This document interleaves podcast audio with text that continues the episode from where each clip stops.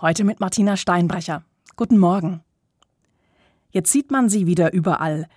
Die gelben Banner mit der Aufschrift Brems dich, Schule hat begonnen.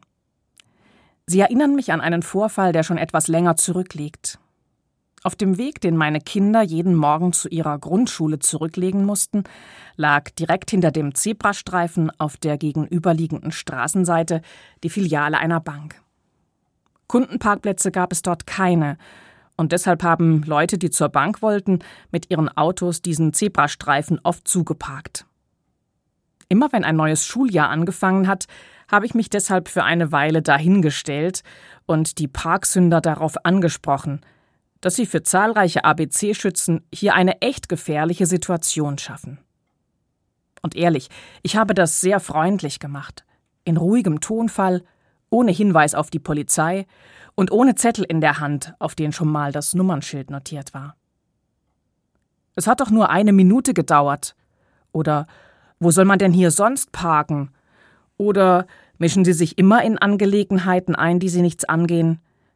War noch das Freundlichste, was ich in all den Jahren zu hören bekommen habe.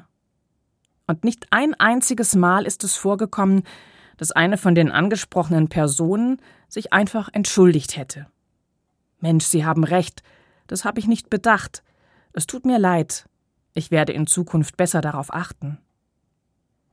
Warum ist das so schwer, frage ich mich, einen Fehler zuzugeben, selbst wenn er derart offensichtlich ist und noch nicht einmal eine Strafe droht? Warum sind wir so unglaublich gut trainiert darin, die Schuld von uns zu weisen, selbst wenn wir auf frischer Tat ertappt werden? Ich will mich da selbst gar nicht ausschließen. Die Bibel beurteilt ein derartiges Verhalten ganz klar. Sie sagt, wir betrügen uns selbst, wenn wir behaupten, wir haben keine Schuld auf uns geladen.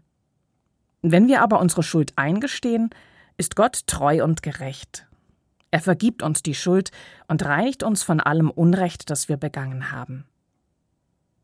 Es scheint also ganz einfach zu sein.